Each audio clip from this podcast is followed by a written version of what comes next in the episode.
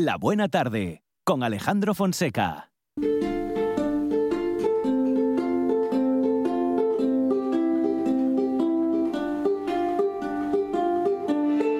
Dende el aledaño Astura la Astúrica Augusta, alcuéntrase el Castúo, el Montañés o la Fala. Dende los Godos a la Francesada, el Mirandés y el Sanabrés van percorriendo el camino que taracen los ríos Nalón, Sella, Ebro o Duero. Aliente mil regatos de una lengua milenaria, la asturiana.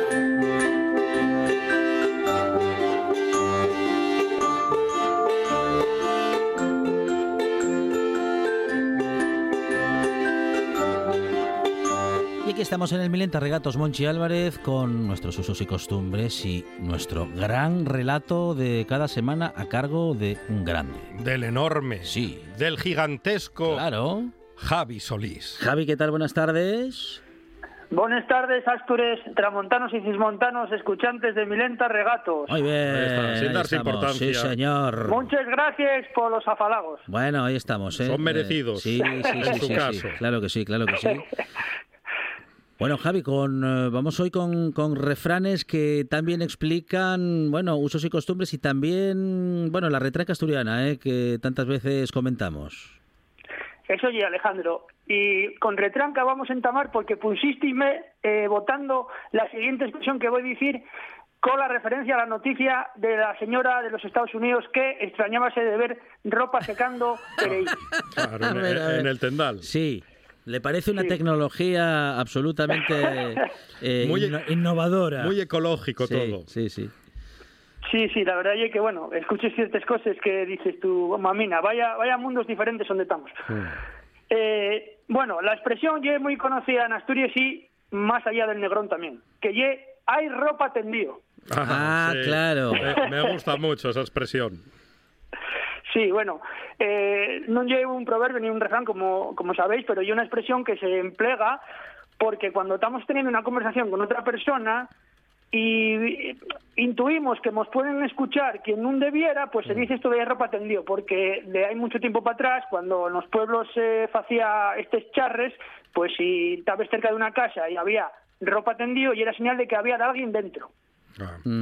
Ya, ya, ya. Entonces Sí, sí. intentaba que no usted escuchara eh, si estabas, eh, bueno, y como ya os digo, cerca de una casa con ropa ujú. Por, por si, por si criticabas a los vecinos que tenían la ropa Sí. tendida. Sí, eh, y Monchi, emplégase mucho, eh, pienso yo, para cuando hay niños pequeños delante. Cuando estás hablando de un Muchísimo, sí, tema sí, un poco sí. escabroso. Sí, sí, cuando aparecen los niños. ¿que- ¿De qué estáis hablando? eso, eso oye, ¿no? Y son cosas que ellos pues todavía no pueden escuchar. Eh, bueno, después de esta eh, apreciación sobre la noticia que con la que arrancaba la buena tarde, vamos con los refranes, si vos parece. Venga. Muy bien. Vamos a entamar. El primero de ellos. Fai burja del borrico y colrau te dará en focico. Ah, mira, este no lo conocía. Ajá, sí, sí, a ver, a ver. Sí, sí. Voy a repetirlo. Fai burja del borrico y colrau te dará en focico. Esto y un poco, eh, bueno, pues una, eh, digamos, eh, referencia a que no podemos tomarnos eh, a los demás por menos, porque aunque pensemos que no tienen los conocimientos afalladizos, pues en cualquier momento van date en la boca. Ujú, ujú. Sí, sí, sí, un sí. poco y un zasca, ¿no? Que se que dicen los modernillos. Los modernillos dicen zasca, es cierto. Sí, eso y Es verdad, es verdad, sí, sí, sí. Y bueno, y ahora ya la utilizan los modernillos y nosotros al final también nos acostumbramos, ¿eh? Porque, Sí, bueno, bueno. pues resume bastante algunas ideas. Pues la verdad es que sí, Alejandro. Muy bien. Eh, bueno, vamos con otro refrán. eh, y bueno, como ya ya ha besado de eminentes regatos, acordámonos de la que es el cristianismo, porque si no, nunca quedo yo tranquilo. eh, ya sabéis que, que esta sección no es recomendada por el Estado Vaticano, pero bueno, nosotros seguimos eh, haciendo un poco Ay, la ay. acordanza de la Santa Sede. Mm. Eh, dice de la siguiente manera: Entre Santa y Santo, pared de cal y canto. Bien. Eh, Este es otro para, para tenerlo en un cuadrín en casa. ¿eh? Este es el lema. A ver, eh, voy a repetirlo. Entre Santa y Santo, pared de cal y canto. Esto eh, lo que fae un poco referencia ye a que estas personas que tienen esa conducta recta, Sí, eh, que no- parece que nun, mataron nunca a nadie, Los pues hay que tener un poco de precaución. Oh, los rectos, los más torcidos al final. Eso oye, ¿no? Entonces, bueno, a veces eh, podemos decir que el símil a eh, mm, las apariencias engañen, ¿no? Bueno, Sí. una cosa parecida, pero de una manera mucho más guapa y mucho más refranera. Eh, sí, sí, bueno, este es un poco el, el asunto de este, de este proverbio. Muy bien. Vamos con otro. A ver, venga. ¿qué más? Este que lle, bueno, eh, maravilloso, ya lo veréis. El folgazán que nun cucha, nun tendrá collecha muncha.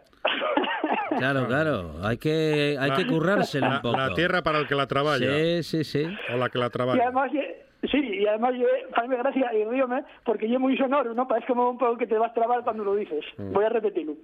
El folgazán que nun cucha, nun tendrá collecha. Claro. Eh, sí, bueno, y un poco eso que decís vosotros, ¿no? Y que hay que preparar un poquillín eh, las cosas para obtener resultados, ¿no? Nunca, nunca queramos eh, tener recompensa si no hacemos las cosas desde un principio como tienen que se hacer, más o menos. Muy bien, muy bien. Bueno, ¿qué más refranes tenemos, Javi? Venga, vamos con este otro. Atentos. A ver.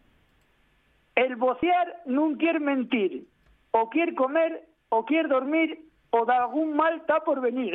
Ay, amigo. A ver, a ver. sí, vocear que significa bostezar, ¿eh? Sí. Voy a repetirlo. El vocear non quiere mentir, o quiere comer, o quiere dormir, o de algún mal está por venir. Mm, vale, vale, vale. O sea, Y el- además el- es contagioso. Sí, eh, pues como, como anuncio de, bueno, pues de, de una de esas tres opciones, Javi.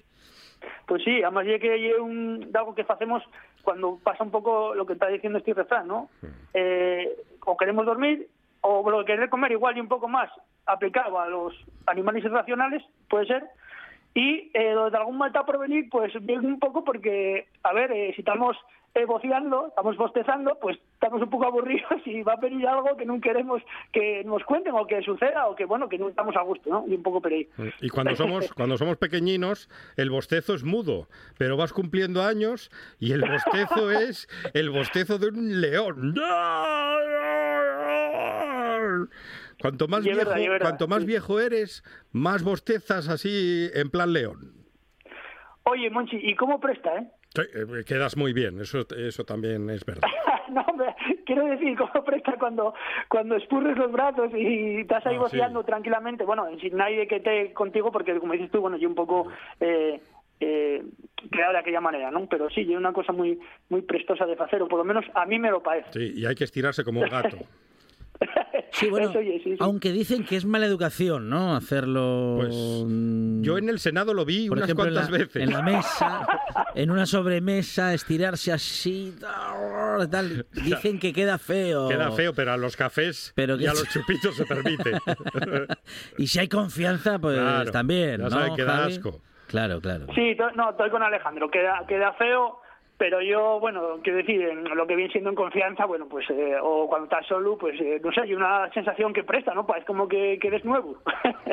Yo creo que eh, Sí. la tonada nació de un bostezo sonoro.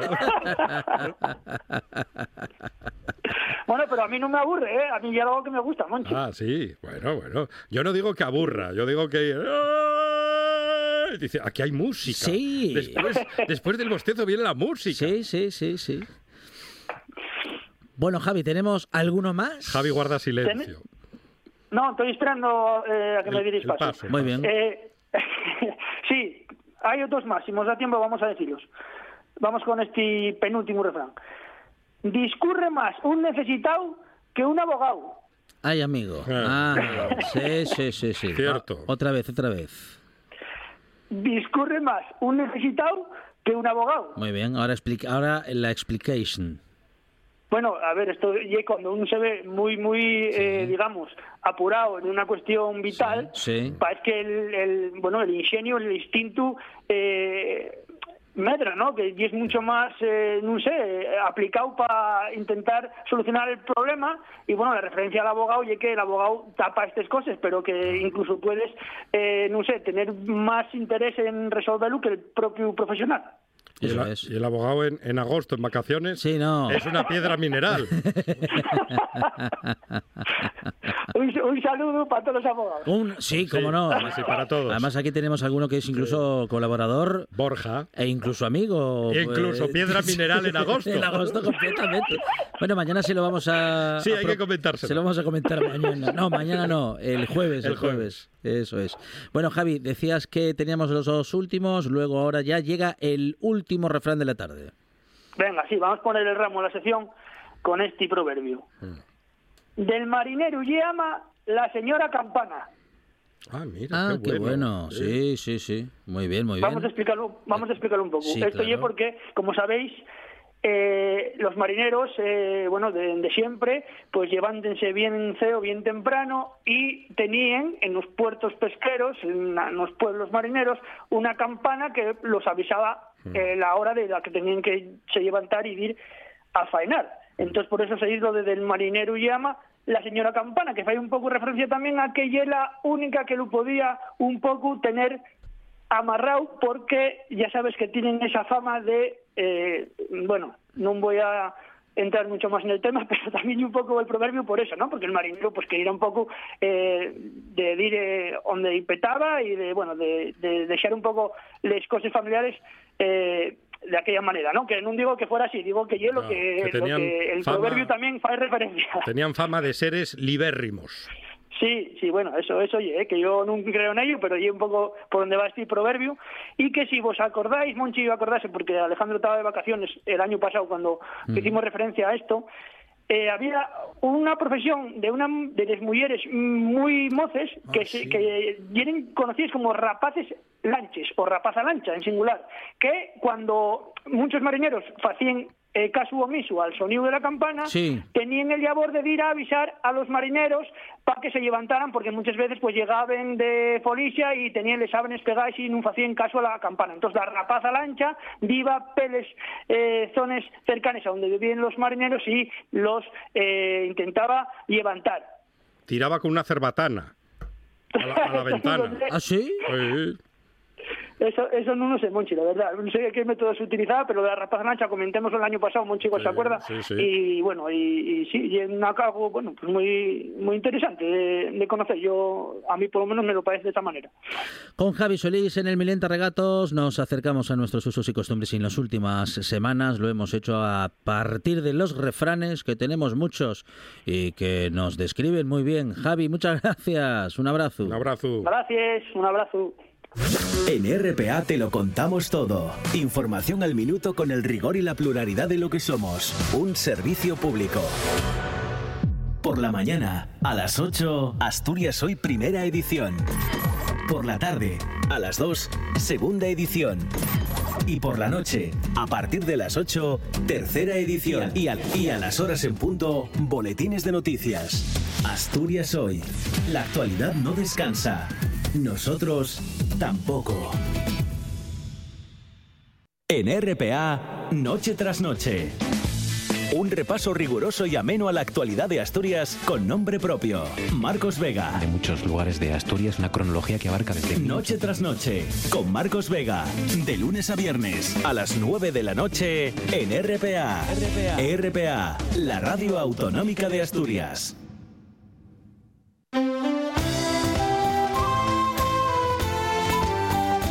Buena Tarde con Alejandro Fonseca.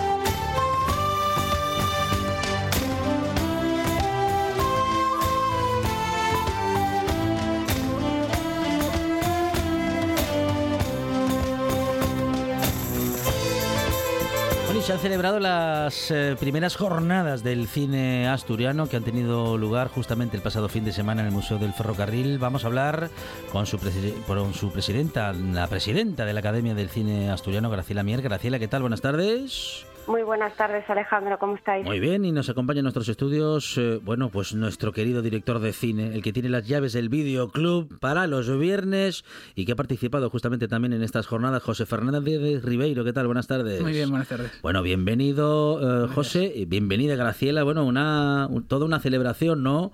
Unas primeras jornadas que han sido todo un éxito, Graciela pues de esta manera lo vemos reflejado y por la bueno por la buena acogida que tuvo para ser un fin de semana de el primero de junio con el buen tiempo que hubo, que ya te apetece como un poco de terraceo, comer fuera y respirar un poco, ¿no?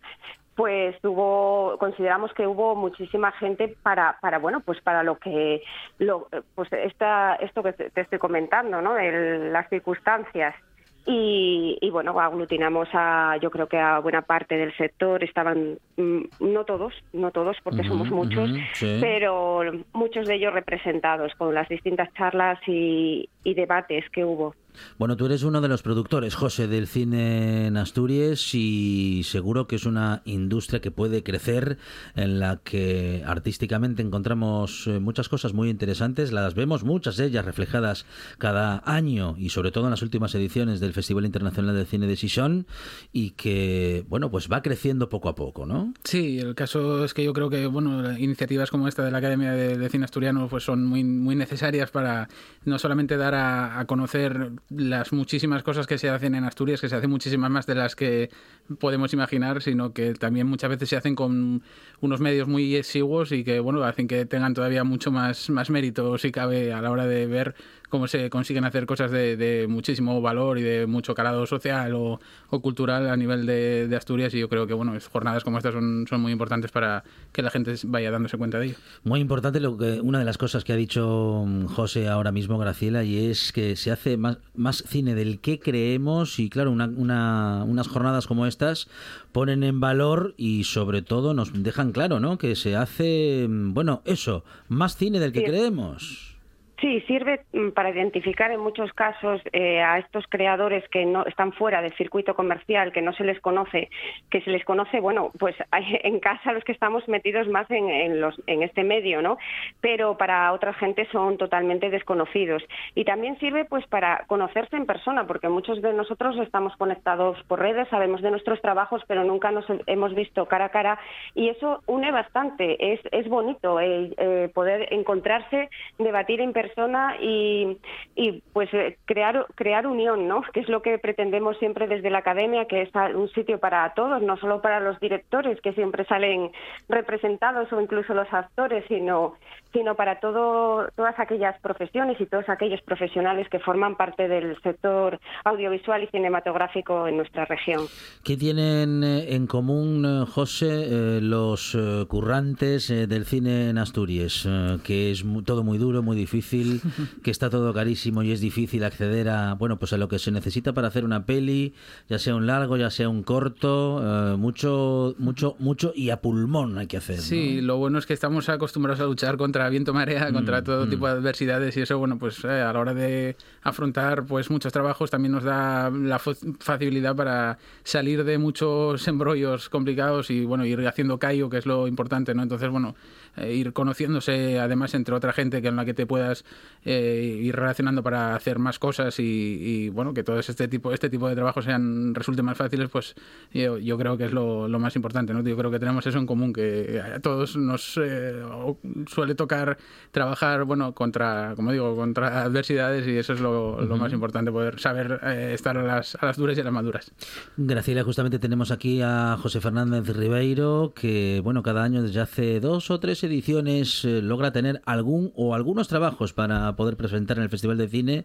Eh, lo he dicho en plural porque yo creo que hubo alguna edición en la que has tenido, José, más de un trabajo eh, en, esa proyección, en ese festival. Y, claro, y José es, bueno, pues un pequeño productor, un director de cine que justamente hace trabajos respecto de una historia que le gusta, que le apasiona, que quiere contar, pero vamos a decir que por, por su cuenta hay riesgo eh, en todo sentido, ¿no? Eh, pues posiblemente necesitamos, necesitemos, bueno, muchos como José Fernández Ribeiro, pero también un poquito más de apoyo a lo mejor.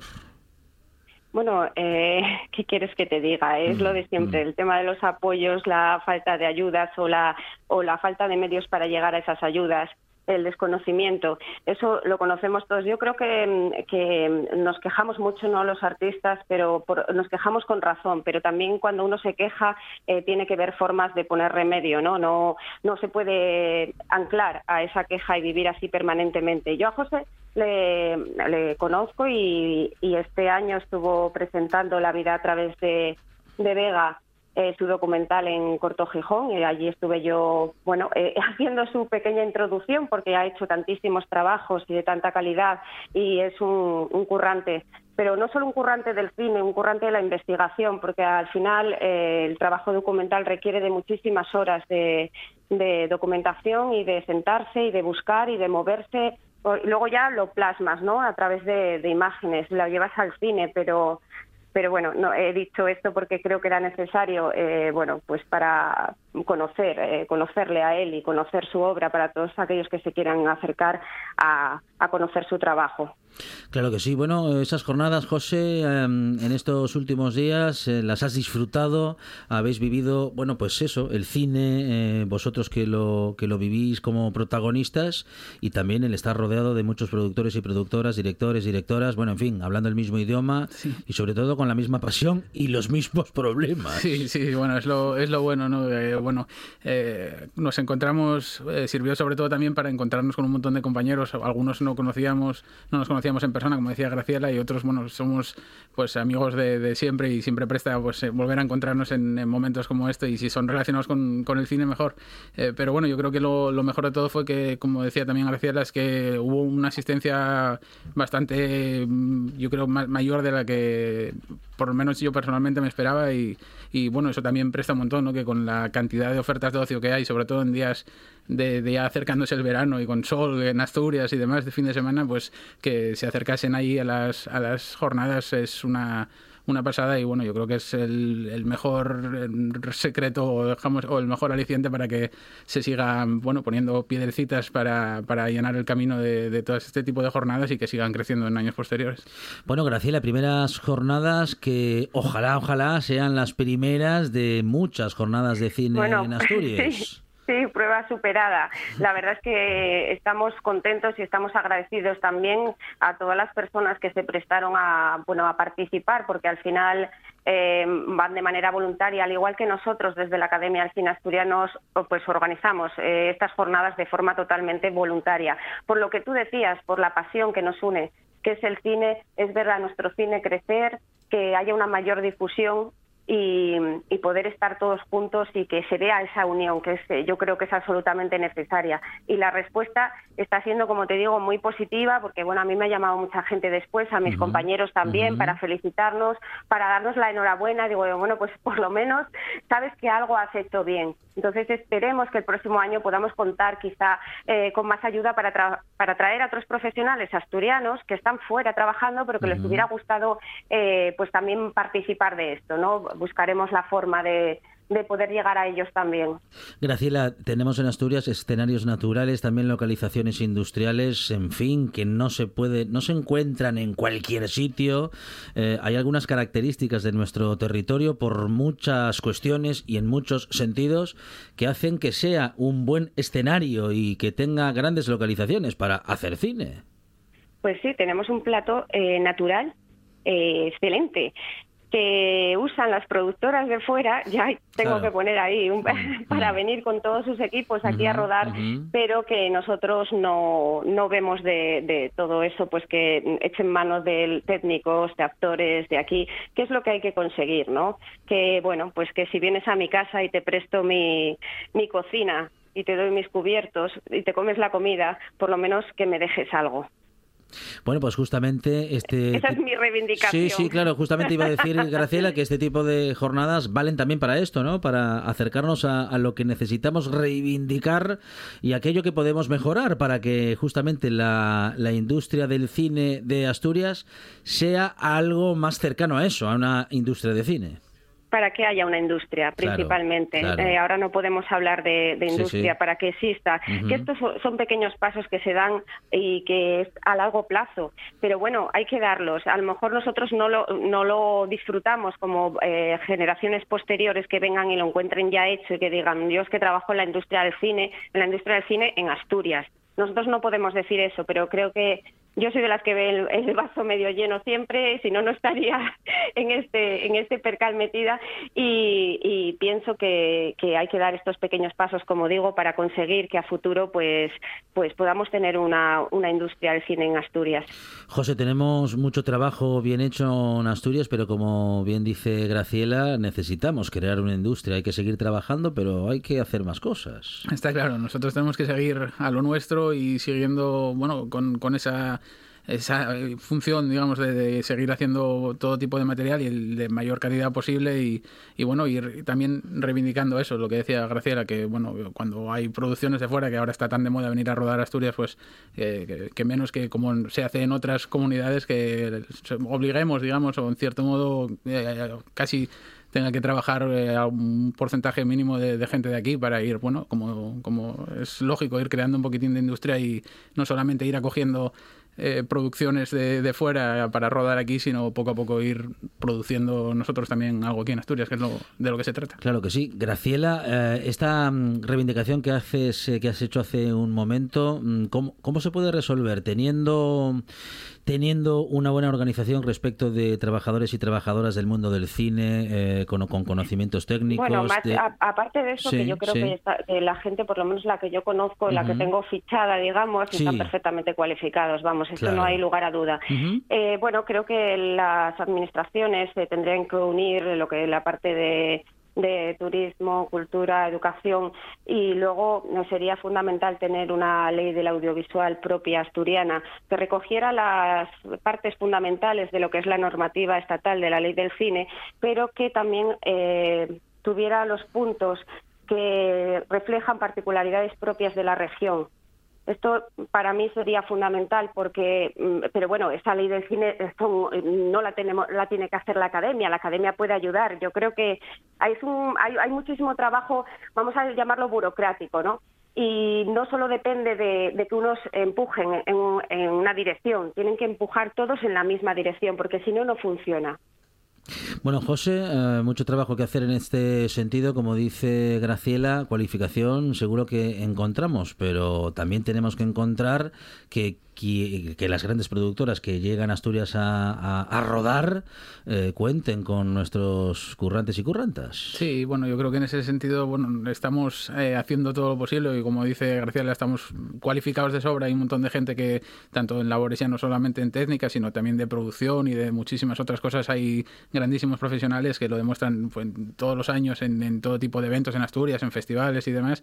Y, bueno, yo creo que ese no sería, no sería problema. ¿no? Esperemos que sí, que realmente poco a poco podamos ir viendo un poquitín la luz también en ese, en ese aspecto, porque la verdad es que iba a ser eh, no solamente bueno para la gente que, se dedique al audiovisual, sino para, para, toda la región, evidentemente. Graciela, eh, reivindicaciones que dejamos encima de la mesa para, bueno, pues para que en parte, a lo mejor, en las próximas, en la próxima edición, pues podamos decir que estamos un poco, un poco o un poquito mejor en ese apartado, Graciela.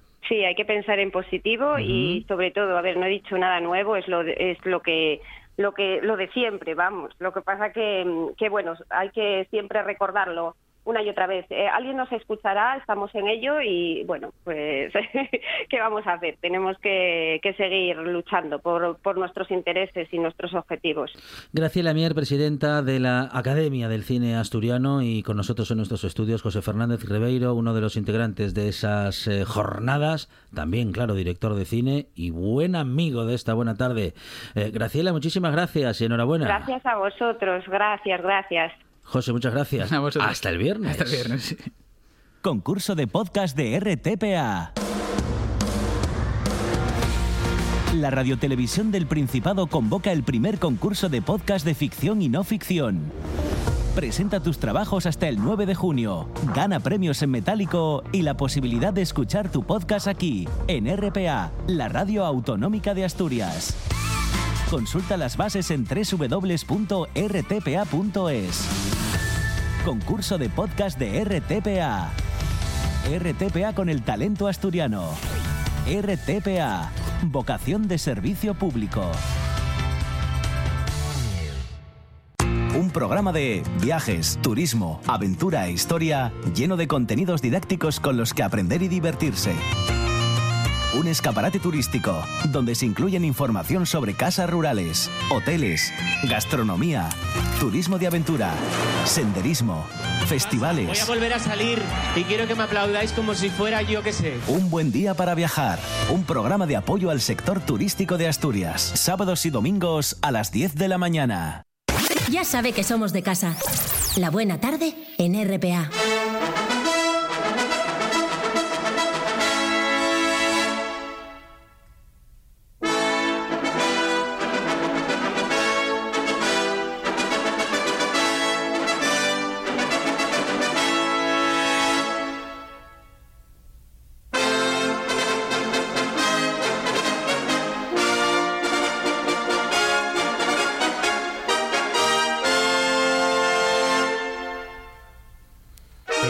Presente de una vez, No, Fonseca. es que con tanta fanfarria y estoy se queda callado. Estoy recreándome porque estoy imaginándome eh, en qué situación me gustaría a mí que sonase esta canción en mi vida, por ejemplo. Con todos ustedes Claro. les presentamos Ah, a Fe Santoveñi, a Fe, ¿qué tal? Buenas tardes. Hola, muy buenas tardes. Pues, os voy a hacer una pregunta. Sí. ¿Sabéis, fácil. ¿Sabéis de qué es la fanfarria? Pues estas trompetas, por ejemplo. Estas maravillosas trompetas. Ya veremos de dónde son las fanfarrias ¿de y por qué son? las hemos puesto. Eh, venimos con la segunda parte de- del taparrabos. Taparrabos, segunda parte. Ta- Segunda parte, que se implementa, recordamos un poquitín a los oyentes que habíamos comentado que el taparrabos era una palabra muy desafortunada, que eh, se había puesto eh, de moda y sigue funcionando a partir del colonialismo bri- eh, británico, sobre todo, del colonialismo de su gloriosa majestad y su imperio, y que la palabra adecuada tendría que ser la de eh, cubresexos. Entonces hablamos de cómo venimos utilizando cubresexos, tanto para chicos como para chicas, y hemos hablado de un- un uno en particular que era el Subliglaclum de los eh, de los romanos y que es una pieza eh, que como diría un grandísimo antropólogo allá de principios del siglo eh, XX es eh, la eh, clarísima evidencia de la unidad psíquica de la humanidad. Porque esa forma de utilizar una tela rectangular para cubrir las nalgas atarlas a la cintura por delante pasar entre las piernas lo que sobra y doblarla por encima de lo, de lo atado y dejar un faldellín o sencillamente recogido, se hace en todo el mundo. Vale. Y ahí ya teníamos el origen de nuestro propio taparrabos de los griegos, de los romanos, de la Edad Media, etcétera, etcétera. Habíamos llegado al tiempo de las botargas.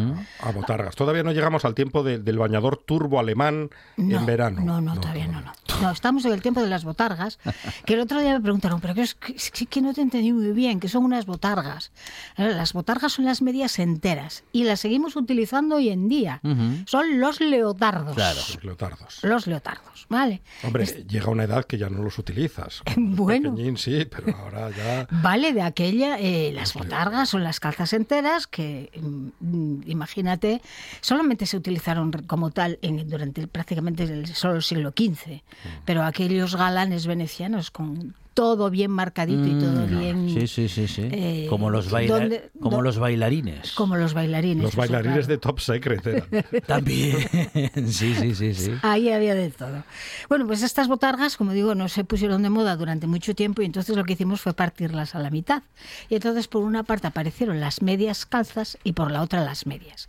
Ya hemos contado que las medias son las medias. Medias, Sí, sí. calcetines y todo elemento que cubre el pie, bien sea hasta el tobillo, por debajo de la, la pantorrilla o más, más arriba de la rodilla, con, una, eh, con un ligamento que habíamos explicado que eran las jarretas, no las ligas. Y habíamos hablado de la eh, muy eh, importantísima orden de la jarretera en, en Inglaterra.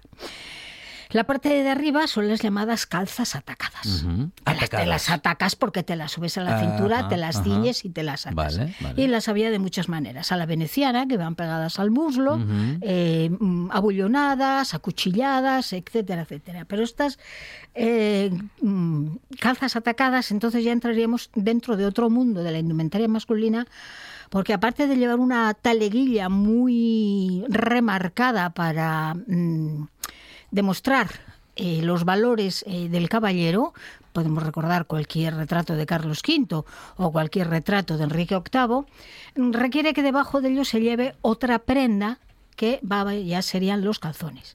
Y si vamos tirando del hilo de los calzones, acabaríamos hablando de gallumbos, slip, boxer, etcétera, etcétera. Pero como digo, esa ya sería otra cuestión.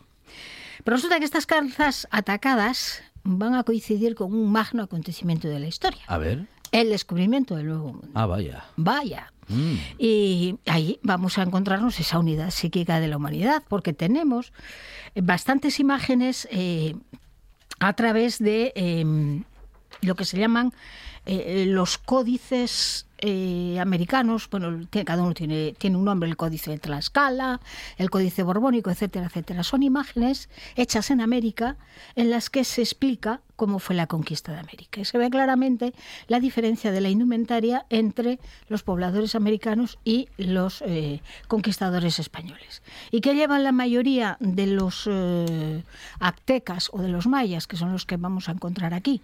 Pues la mayoría de ellos lleva exactamente lo mismo que hemos descrito para el subliglaclum, es decir, un taparrabos sujeto a la cintura con más o menos adornos, con más o menos faldellines, luego ya tienen otros tipos de prenda, pero lo habitual entre estos señores era llevar este tipo de indumentaria, un taparrabos. Claro, luego, con toda la parafernalia que pueden llevar encima para ir a la guerra, de lo que menos te preocupas es del taparrabos.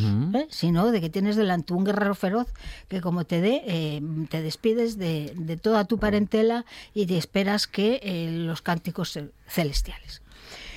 Y sin embargo, el taparrabos más famoso, mm, quizá el taparrabos más famoso para los historiadores, no sé, casi no se conoce. Ah, no se conoce. No. Y mira, que es una historia que se podría llevar al cine, pero bien hecha. ¿eh? Sin tonterías. Lo que pasa Sí. que hoy, a cuenta de las cotas, quizás no la podríamos sí, llevar al cine. Ah, que es sin un tarzán no, afeitado. No, no es un tarzán afeitado. Es nada más y nada menos que los 10.000 kilómetros a pie que hizo Álvar Núñez, cabeza de vaca, anda. y sus compañeros. Ajá, Bien. Eh, Como el- no, era, como no era inglés, no se lleva al cine. no, es que no hay señoras. se, fue, se fueron cuatro solos. Bueno, hay inclusión, porque este abanico era probablemente eh, de la zona del Rif, de la zona de Marruecos, con lo cual ya tenemos inclusión por ahí. Pero claro, nos faltaría la inclusión femenina, porque es un viaje de caballeros, nada más y nada menos que a lo largo, como digo, de esos 10.000 kilómetros que le llevaron a recorrer todo el sur de los Estados Unidos. Pero hay que ver de dónde parte este señor. Pero Este- se- seguro que surgió el amor. O sea no que- lo sé. Es que son tantos años. No hay como- registros de eso, Conchi Álvarez. No, no, Además- no añada fantasía a la historia. Estoy imaginando la película Sí, ya. sí, sí, sí.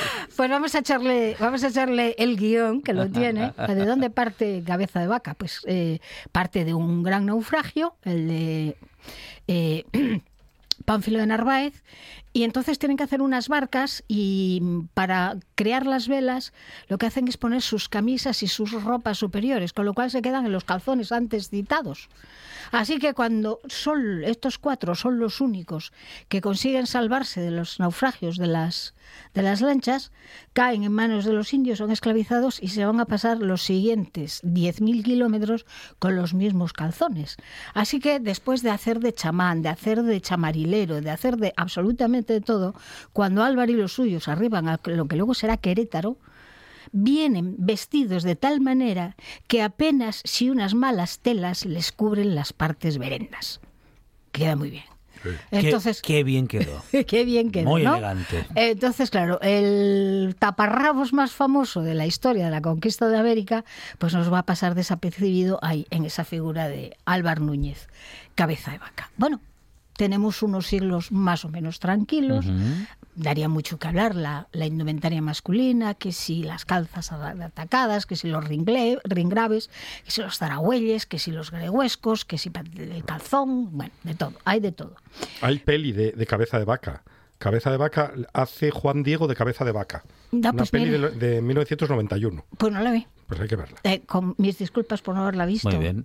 Pero- porque es una figura que me, Sí, pero que me daba mucho- Diego. Pero luego hay que. no, Cuidado. sí, sí, Juan Diego, madre mía, nos ponemos de pie. Pero luego hay que ver cómo se refleja la historia, que como decía bien Fe hace unos minutos, esa adaptación al cine muchas veces se deja en el camino. pff, La historia. La historia en sí, ¿no? La historia en sí, ¿no? Uf.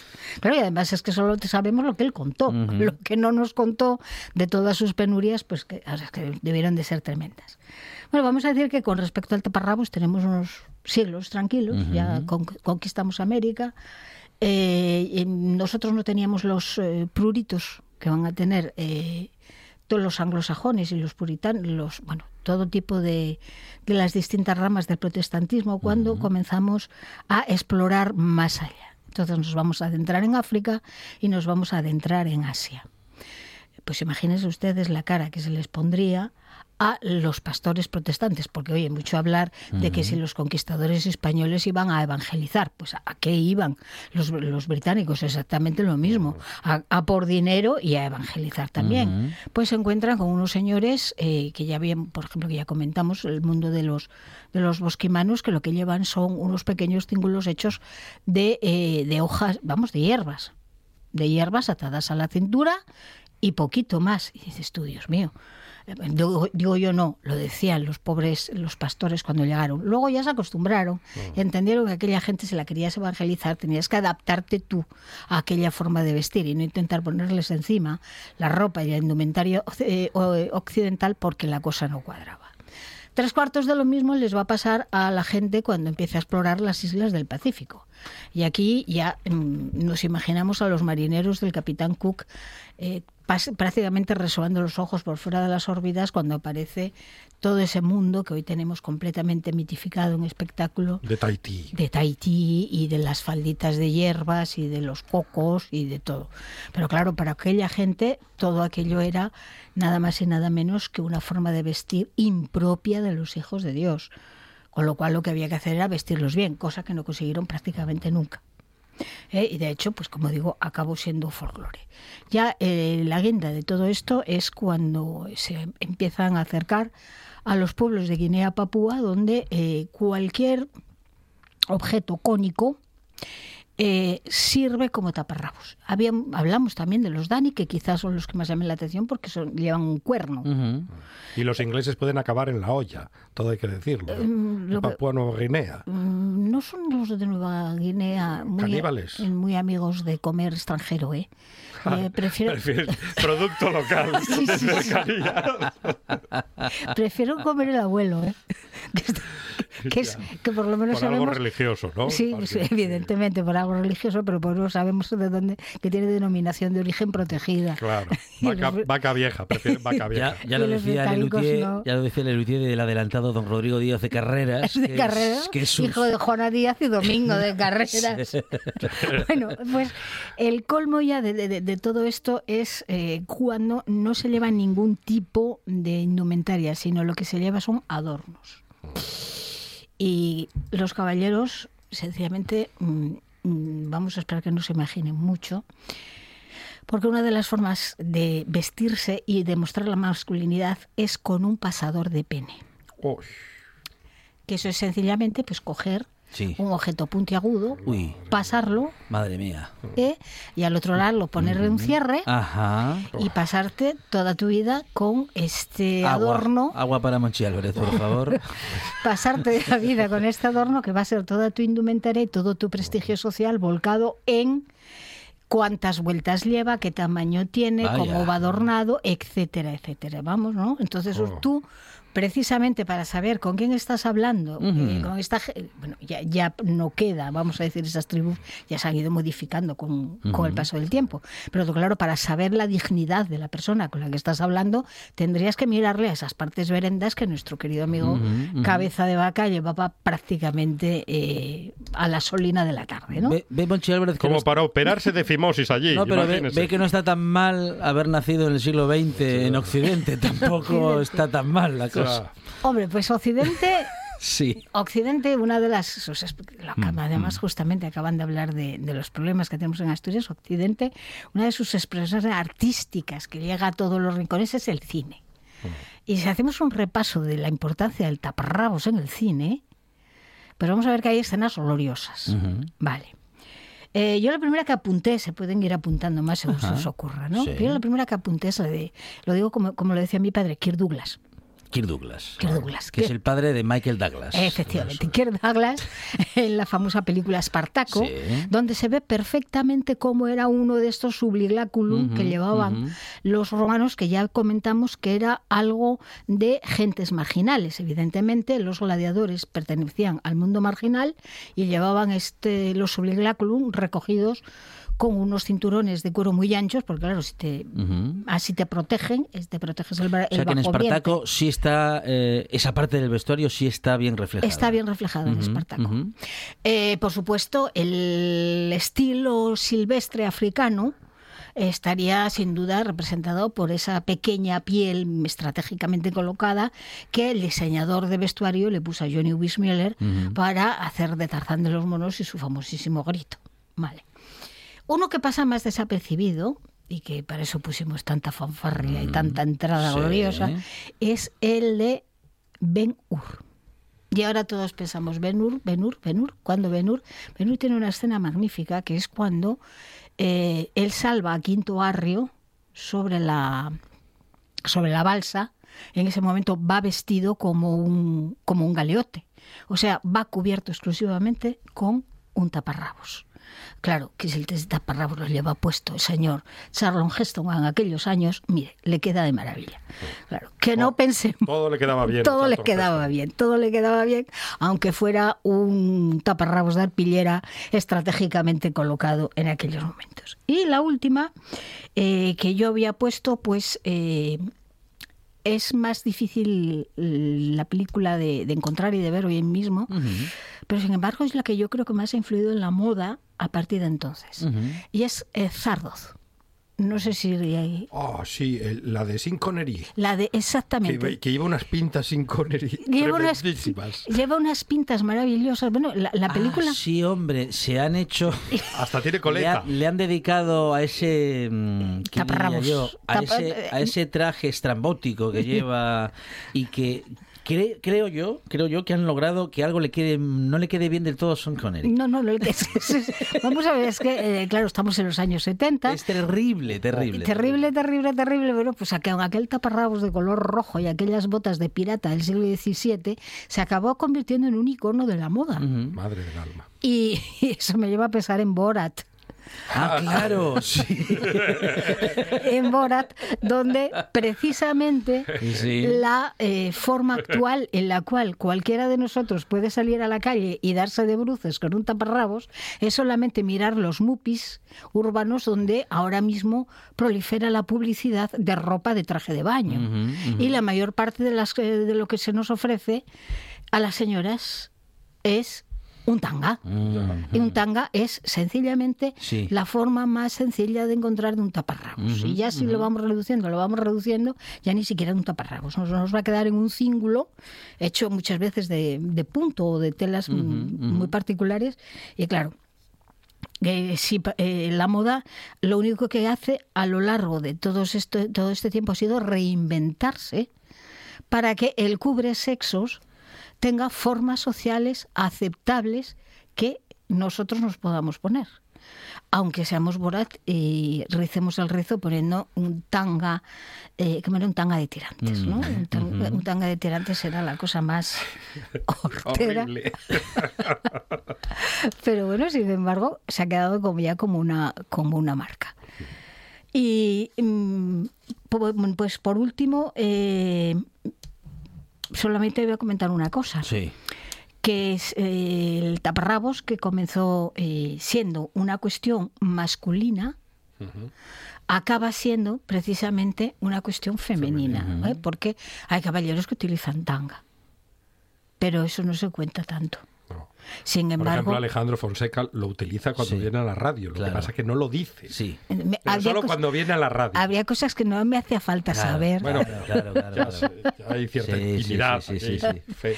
Entonces, bueno, eh, estas, eh, esta- estos cambios, estas transformaciones de prendas masculinas que acaban siendo femeninas y de prendas femeninas que acaban siendo mm, patrimonio eh, masculino es algo que también se da mucho a lo largo de la historia de la moda.